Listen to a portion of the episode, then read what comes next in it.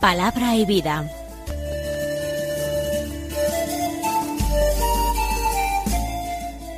Con el padre Manuel Horta desde Sevilla.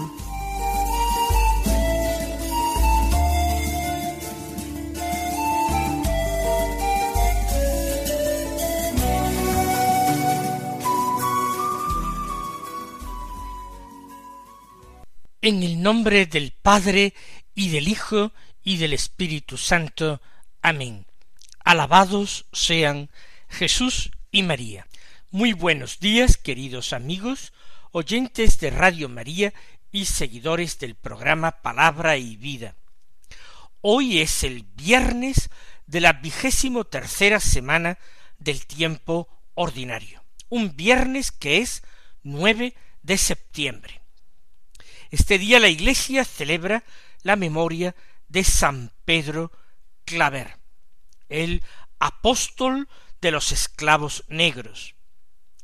Pedro Claver nació en el siglo XVI, en 1582, en Verdú, en Cataluña. Él conoció joven a los jesuitas, estudió con ellos, y cuando tenía veintidós años entró en la Compañía de Jesús. Fue destinado a realizar sus estudios de teología al Colegio de Montesión, en Palma de Mallorca, y esto fue algo decisivo que marcaría su vida, porque allí en aquel colegio conoció al hermano portero de la casa, un santo, un verdadero místico, San Alonso Rodríguez. Y en conversación con este humildísimo y fervorosísimo hermano, se le despertaron deseos de ser misionero en América, trabajar allí con los indios del Nuevo Mundo. De esta manera lo solicitó a sus superiores y fue enviado a América para realizar allí sus estudios de teología y ordenarse sacerdote. Estudió en Bogotá, en Santa Fe de Bogotá, y luego fue ordenado en Cartagena de Indias, en Colombia. Allí, en aquel gran puerto de Cartagena de Indias, él se puso literalmente al servicio de los esclavos negros que llegaban en gran número a aquel puerto procedentes de África y allí mismo eran vendidos algunos eran simplemente sepultados, porque llegaban del viaje totalmente enfermos y debilitados, todos los que no habían fallecido en el trayecto y habían sido arrojados por la borda. Él entregó su vida de una manera admirable, con una caridad heroica, buscando el bien material y espiritual, tratando de darles alivio, curar sus heridas, darles alimento, enseñarles la lengua y a todos los que lo deseaban enseñarle la fe cristiana y administrarles el bautismo. Murió en el año mil seiscientos cincuenta y cuatro, el ocho de septiembre. Como ayer fue la Natividad de la Virgen María, su fiesta se eh, pone, se celebra hoy fue canonizado en 1888 y se le declaró patrono de las misiones entre los pueblos negros. Vamos nosotros a escuchar la palabra de Dios que se proclama en la misa de hoy. Ayer, por ser la fiesta de la Natividad de la Virgen, nosotros teníamos lecturas propias y abandonamos la lectura continuada, pero hoy la retomamos escuchamos el Santo Evangelio, que es según San Lucas, del capítulo seis, los versículos treinta y nueve al cuarenta y dos, que dicen así En aquel tiempo dijo Jesús a los discípulos una parábola. ¿Acaso puede un ciego guiar a otro ciego? ¿No caerán los dos en el hoyo? ¿No está el discípulo sobre su maestro, si bien cuando termine su aprendizaje será como su maestro. ¿Por qué te fijas en la mota que tiene tu hermano en el ojo y no reparas en la viga que llevas en el tuyo? ¿Cómo puedes decirle a tu hermano, hermano, déjame que te saque la mota del ojo, sin fijarte en la viga que llevas en el tuyo? Hipócrita, sácate primero la viga de tu ojo, y entonces verás claro para sacar la mota del ojo de tu hermano. Comienza el evangelista San Lucas diciendo que Jesús eh, dijo en aquel tiempo a sus discípulos una parábola. En realidad no es una parábola como nosotros entendemos eh, una parábola, es más bien una comparación, un ejemplo. Jesús pone el ejemplo del ciego. Un ciego normalmente necesita un lazarillo, alguien que le guíe, que le lleve del brazo. En nuestros tiempos vemos muchas veces a perros amaestrados con una perfección admirable, guiando a ciegos. Pues bien, un ciego que no ve nada difícilmente puede ser el lazarillo de otro ciego. No puede guiarlo. ¿Por qué? Porque si se atreve de una manera insensata a guiar otro ciego sin ser capaz él mismo de ver, pueden ambos caer, dice Jesús, en el hoyo, caer en el mismo peligro. No le lleva él ninguna ventaja a su compañero, por tanto no puede ser su lazarillo, no puede ser su acompañante con visión. De la misma manera, dice Jesús, el discípulo no está por encima de su maestro, ni mucho menos por encima, ni siquiera está a la par que su maestro, está por debajo del maestro. Eso sí, dice el Señor, cuando termine su aprendizaje, será como su maestro, se habrá convertido él mismo en maestro. Los apóstoles de Jesús están siguiendo un aprendizaje junto a su Señor. Ellos son discípulos, no maestros, y por eso Jesús les previene para que no se dejen llamar maestros por las gentes. Pero llegará un día, dice el Señor, en que también sus apóstoles terminen el aprendizaje, y el Espíritu Santo se derrame sobre ellos, ilumine sus mentes y encienda sus corazones. Entonces los apóstoles serán maestros de las gentes, como su propio maestro, como Jesús. Hay que aceptar, someterse al aprendizaje y no hay que pretender estar por encima de los que son nuestros compañeros o nuestros superiores. Y Jesús esto lo aplica a la manía que tienen muchas personas de juzgar y de condenar, la manía de corregir a los otros cuando ellos mismos necesitan ser corregidos. Y pone Jesús otra comparación. Te fijas tú en la motita que tiene tu hermano en un ojo, y en cambio no te das cuenta de una verdadera viga, así llama Jesús, que tienes tú en tu propio ojo. ¿Cómo puedes tú decirle a tu hermano, déjame que yo te saque la mota del ojo, déjame que yo te ayude, si eres tú quien necesita principalmente ayuda? Esto, dice Jesús, es hipocresía. Quien actúa así es un hipócrita. Quiere dárselas de algo cuando no es nada y es menos que la persona a la que trata de corregir, de enseñar o de ayudar. Primero dice Jesús, sácate la viga de tu ojo. Primero ayúdate a ti mismo. Amonéstate a ti mismo. Luego verás claro para ser capaz de sacar la mota del ojo de tu hermano, para enseñarle, para reprenderle o para ayudarle. Que nos tomemos muy en serio esta enseñanza de Jesús y nos consideremos a nosotros mismos los últimos y los más pequeños.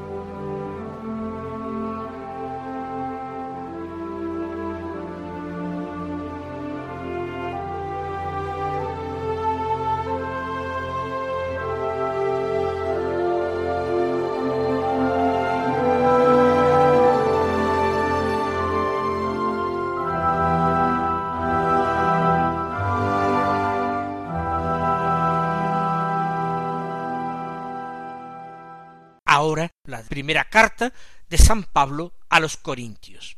En el capítulo nueve leemos los versículos dieciséis al diecinueve y luego veintidós al veintisiete. Dicen así, hermanos, el hecho de predicar no es para mí motivo de orgullo, no tengo más remedio, ay de mí si no anuncio el Evangelio. Si yo lo hiciera por mi propio gusto, eso mismo sería mi paga. Pero si lo hago, a pesar mío, es que me han encargado este oficio. Entonces, ¿cuál es la paga? Precisamente dar a conocer el Evangelio, anunciándolo de balde sin usar el derecho que me da la predicación del Evangelio. Porque siendo libre, como soy, me he hecho esclavo de todos para ganar a los más posibles. Me he hecho todo para todos, para ganar sea como sea a algunos. Y todo lo hago por causa del Evangelio, para participar yo también de sus bienes. ¿No sabéis que en el estadio todos los corredores cubren la carrera, aunque uno solo se lleva el premio?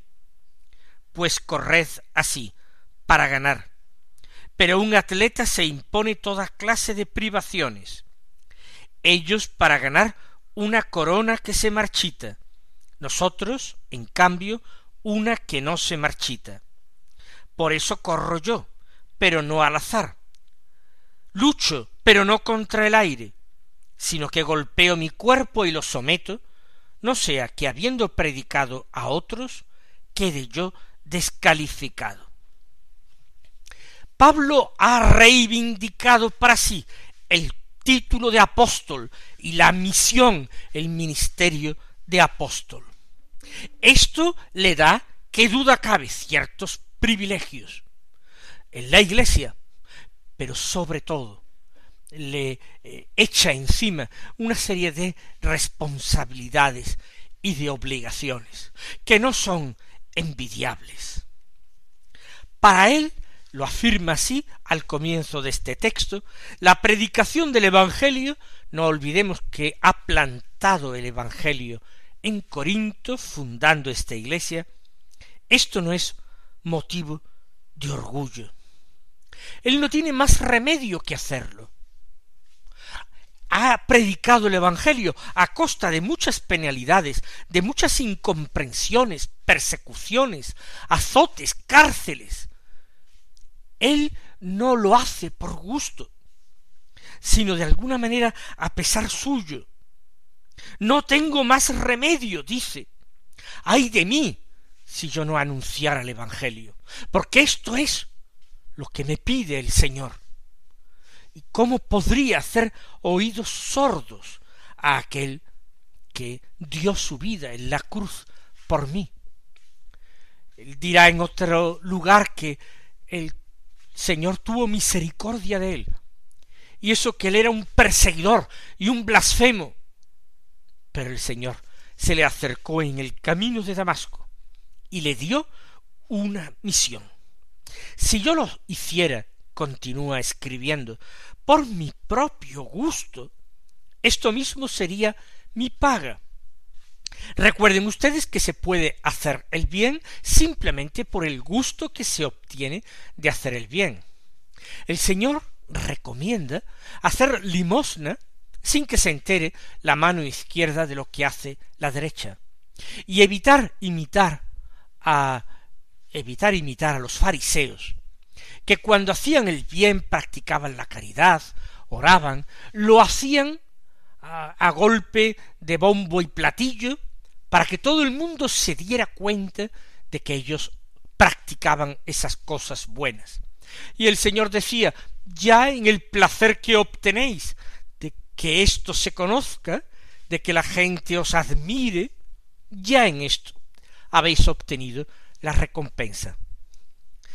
Pablo dice, si yo esto lo hiciera por mi propio gusto, esa sería mi paga. Pero si lo hago a pesar mío, como ha dicho que lo hace, es que me han encargado este oficio. Entonces, ¿cuál será la paga? Porque si me han encomendado este oficio, mereceré una paga. Pues la paga, dice él, precisamente es dar a conocer el Evangelio. La misma tarea es la misma recompensa. Él va a tener como recompensa ser evangelizador, ser apóstol. Recompensa de tal tendrá un día en el cielo. Dar a conocer el Evangelio es la recompensa de Pablo. Pero dar a conocer el Evangelio de balde, gratis, sin buscar privilegios, recompensas ni reconocimientos, sin recoger la admiración o el elogio de las gentes. Nada de esto, sin usar, continúa diciendo, el derecho que me da la predicación del Evangelio, derecho a ser mantenido por mis hermanos, acogido, reverenciado, él no va a reclamar ninguno de esos privilegios.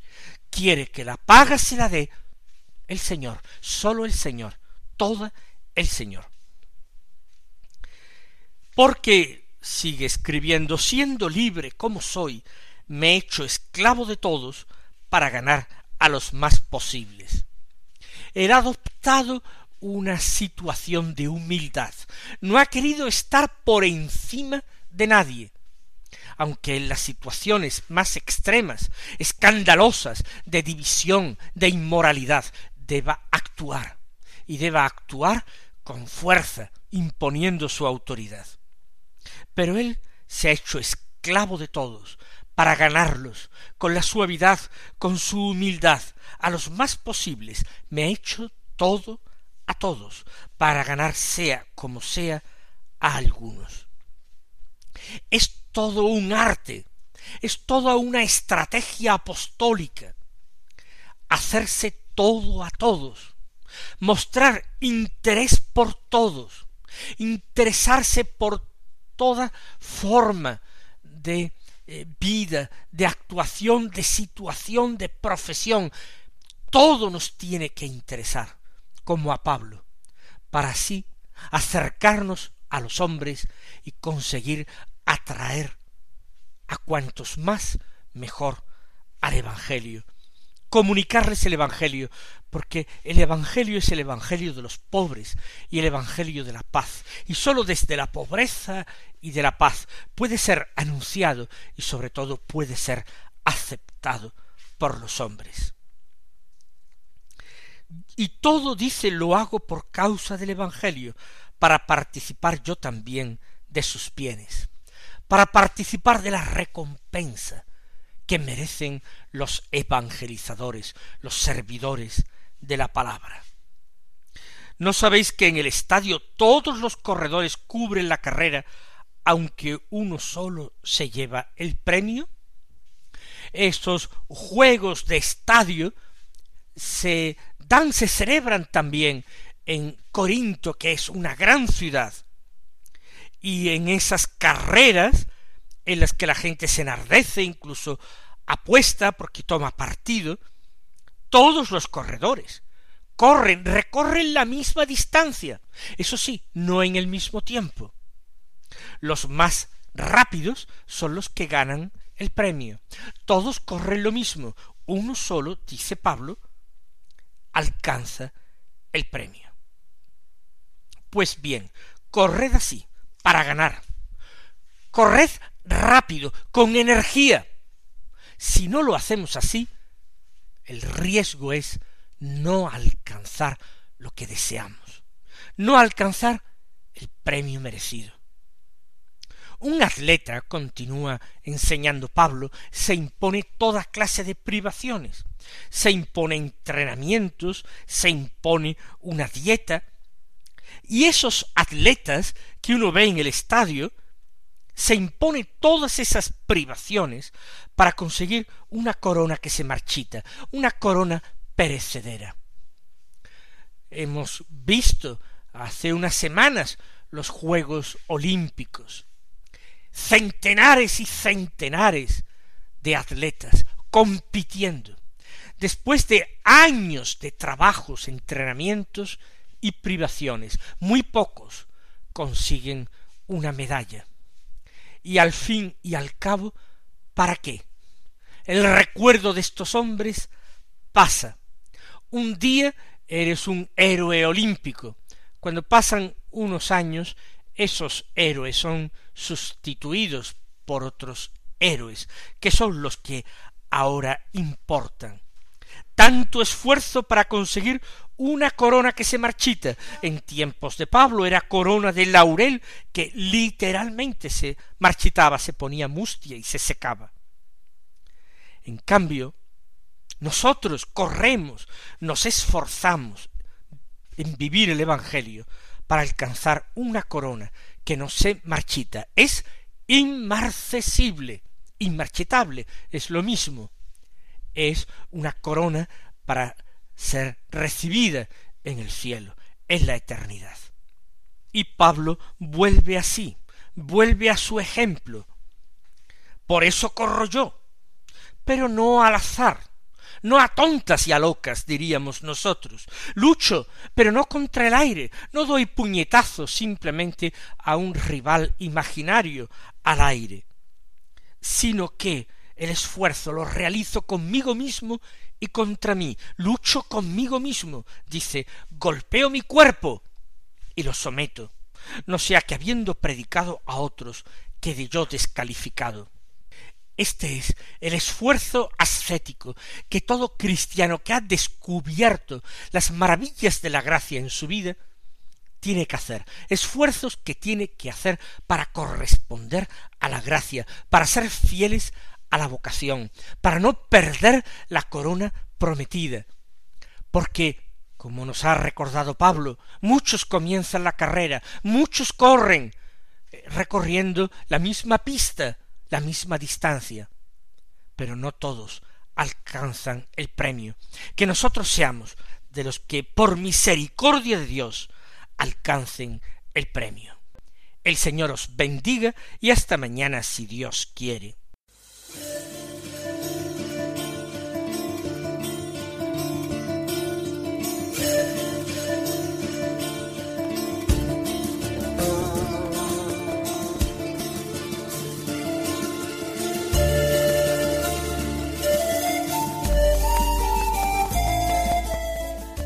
Concluye Palabra y Vida, un programa dirigido desde Sevilla por el Padre Manuel Horta.